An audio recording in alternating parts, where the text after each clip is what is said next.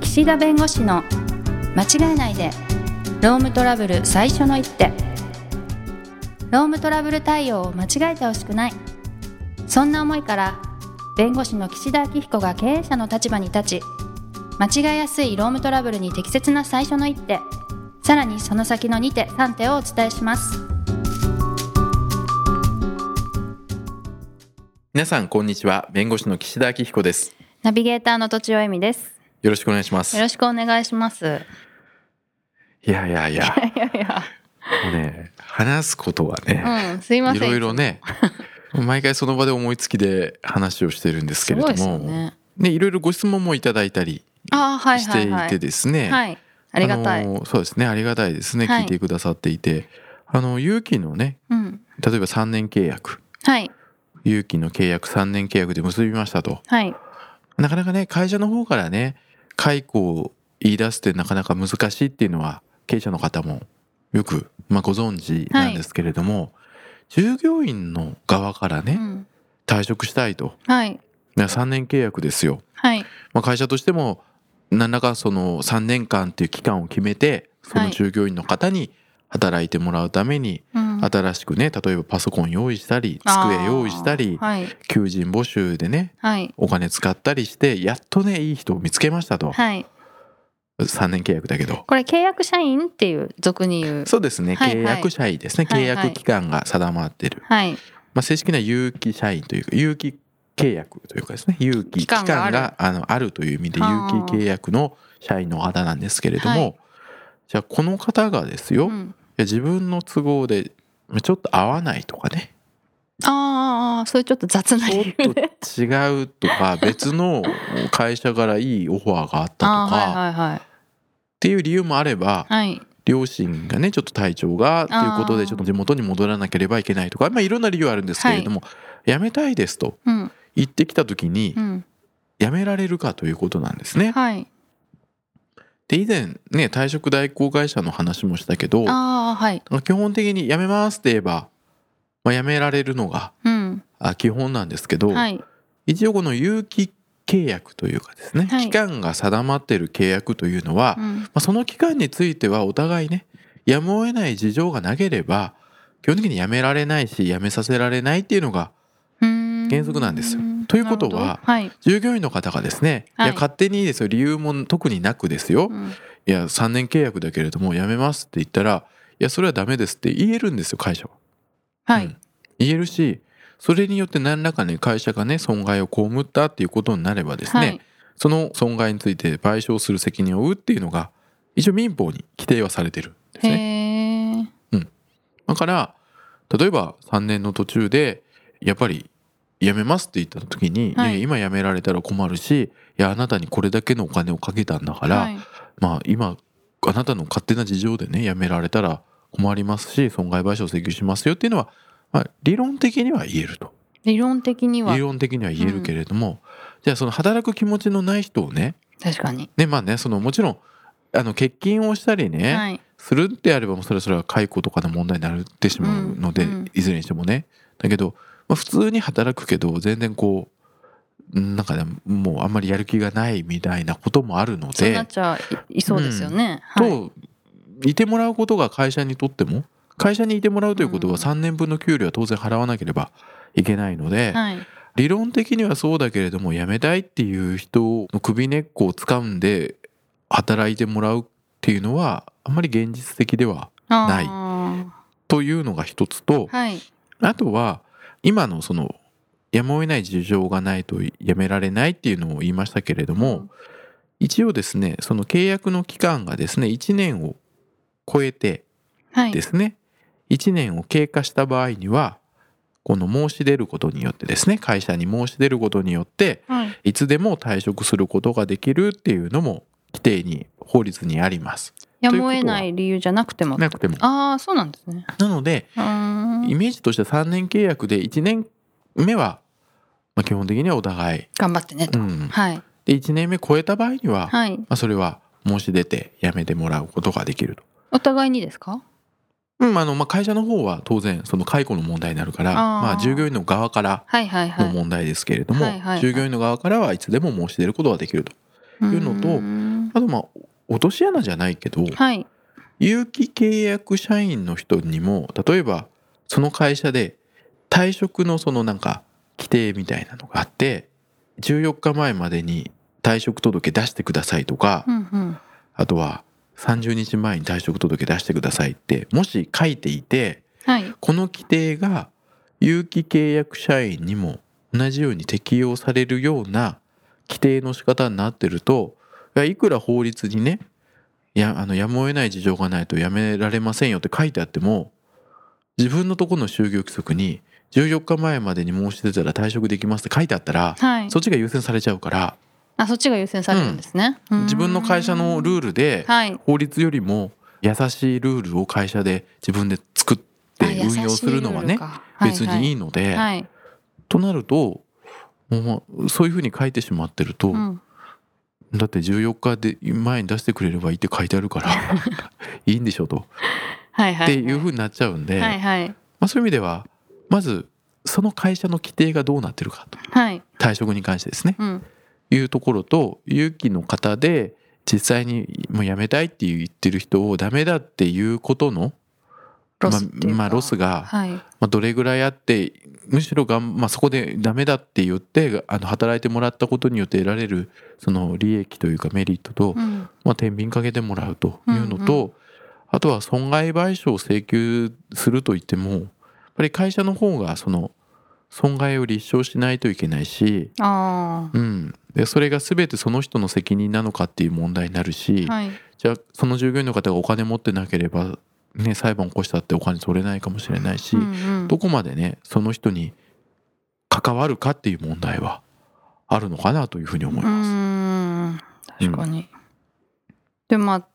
ね困る場合は説得してでもやっぱり残ってほしい例えばねあだっのて期間決めてこはいこまではや、これをやってほしいとかね次の人が見つかるまでとか、それはいいと思いますし、はいはいはいそういった形でその期間はやってくれとうんいうのはいいと思いますけど、ねまあでもねやる気のない人がねいることでかなりね会社の中の空気乱れますか 確ら、かに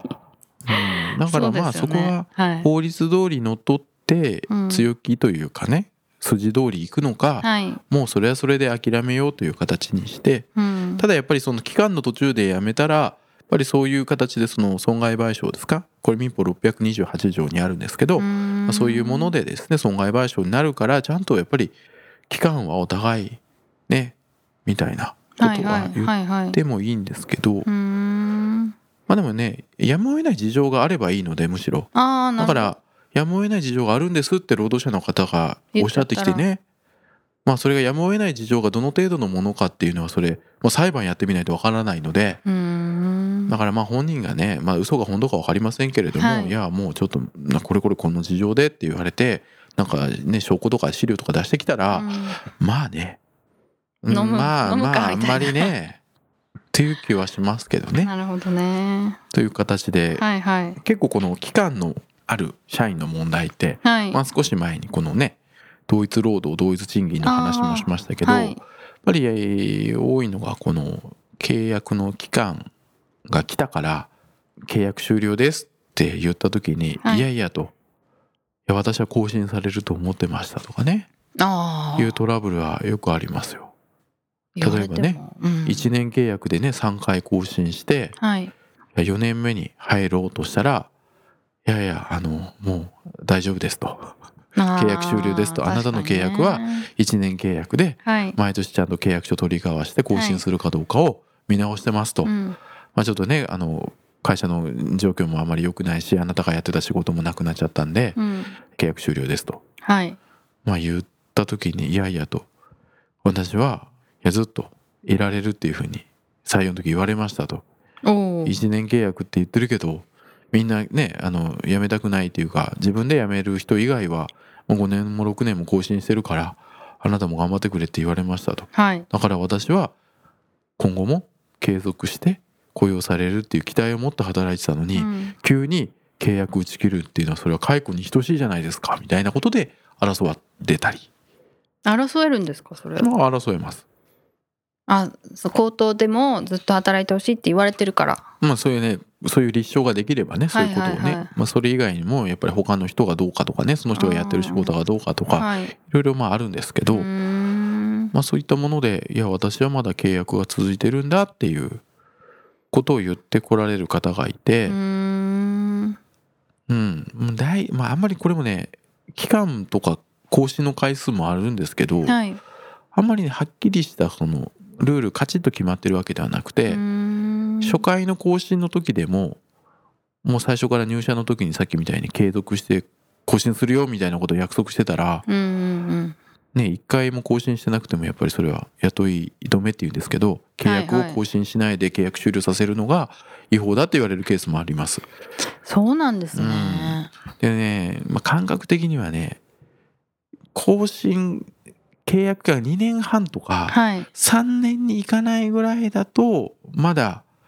こう契約をその都度見直してもうちょっとすいません必要ないというかということで言いやすいんですけどはあちょっとねはあ3年半とか4年とかはいちょっと5年に近づいてくると、まあ、若干その従業員の方も3年も超えて4年も5年もこの会社にいたんだからっていう気持ちが高まっちゃうから高まってきてなんで今切られれるんですかっていう思いになりやすいのと確かにまあ、4年もね5年も働いてたらある程度会社としてもその中核とは言いませんけどあの社員としてうんいろんなことをやってもらってるっていう実態もあるでしょうから、はい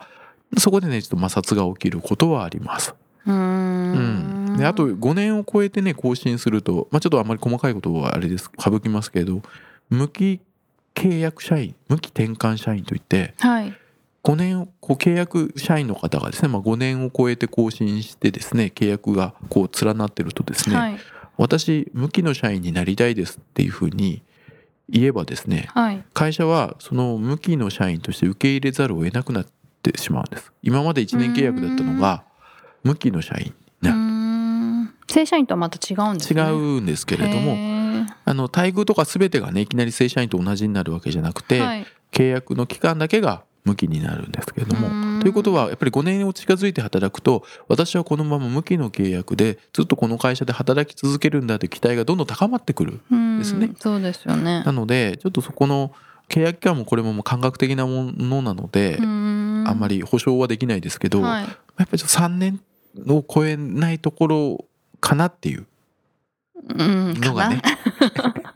まず一つあのメルクマールというかね。ねそれを超えちゃうとと期待を持たせちゃうなっもうていんうもう持つとかやっぱり争ってくる可能性が高ままる嫌ですねそれいや、うん嫌っていうかそういうふうに考えて雇用しなきゃいけないのってる。うんでも辛いそれはねですね従業員の気持ちも考えなきゃいけないから。あー特にねそこで揉めることのが多い、まあ、特にこの無期転換社員という、まあ、制度が、はいあの法律がで変わってできたので、はい数年前にそこからやっぱりこういう問題になりやすいので、うん会社さんによってはもうあらかじめ今後採用する人についてはもう5年を超えては更新しませんとあもう5年超えちゃうとそのの無期になっちゃうから、はいはいはい、まあ、あなたの契約どんなに長くても5年ですよとだから5うん年以上の雇用継続の期待は生じませんと。うんうんうんいう形でいいですねって言って雇ってらっしゃる会社さんもありますなるほどそうすればねそこまではは、いあそれ以上はねはい期待は生じてないとはいでもねやっぱり5年を超えても雇いたい優秀な人もいるわけですよそうですよねいると思いますでもでもねそれを例外認めてね6年目7年目雇っちゃうと、はい、他の人も他の人もいや私も5年とは書いてあるけどいけるとあ 確かになるほど期ね待が生じちゃうから頑張ればいけるかも、ねそうねあのスケベ根性出しちゃいけない もう5年で切るなら切る優で秀で5も年で優秀であれば、はい本人と話をして、はい例えば正社員とか確かにね限定正社員とかはいはい違うカテゴリーでうんうん雇って、うんうん、そのやっぱり契約社員というものはもう5年を超えたら絶対雇わないんだよっていうそこのルールは破っちゃいけないです。なるほどねね、だからそういっ例外たを出さない問題がね、はいうんあのまあ、またどっかのタイミングでこの契約のね終了というか、はい雇い止めの話はしたいと思いますが、うんまあ、今回せっかくご質問いただいたので、はいちょっとあの先取りでお話をしましたけれども、この雇い止めの問題もかなり今後今後というかまあ前からありますけどトラブルになるケースがある多のでいすねあのあー契約の期間が決まってるから、はい契約終了で問題ないっていう時代ではなくいなっつてでもいいやでるはないと。という感じですので、はい。あのご注意をということですねそうですね。意識してあのやっぱり対応して従業員と向き合っていかなきゃいけないなというふうに思います。はい。じゃあ、はい今日はこんなところですかね。そうですねはい、はいどうもありがとうござあいりましがとうございたま。した。今回も番組をお聞きいただきありがとうございました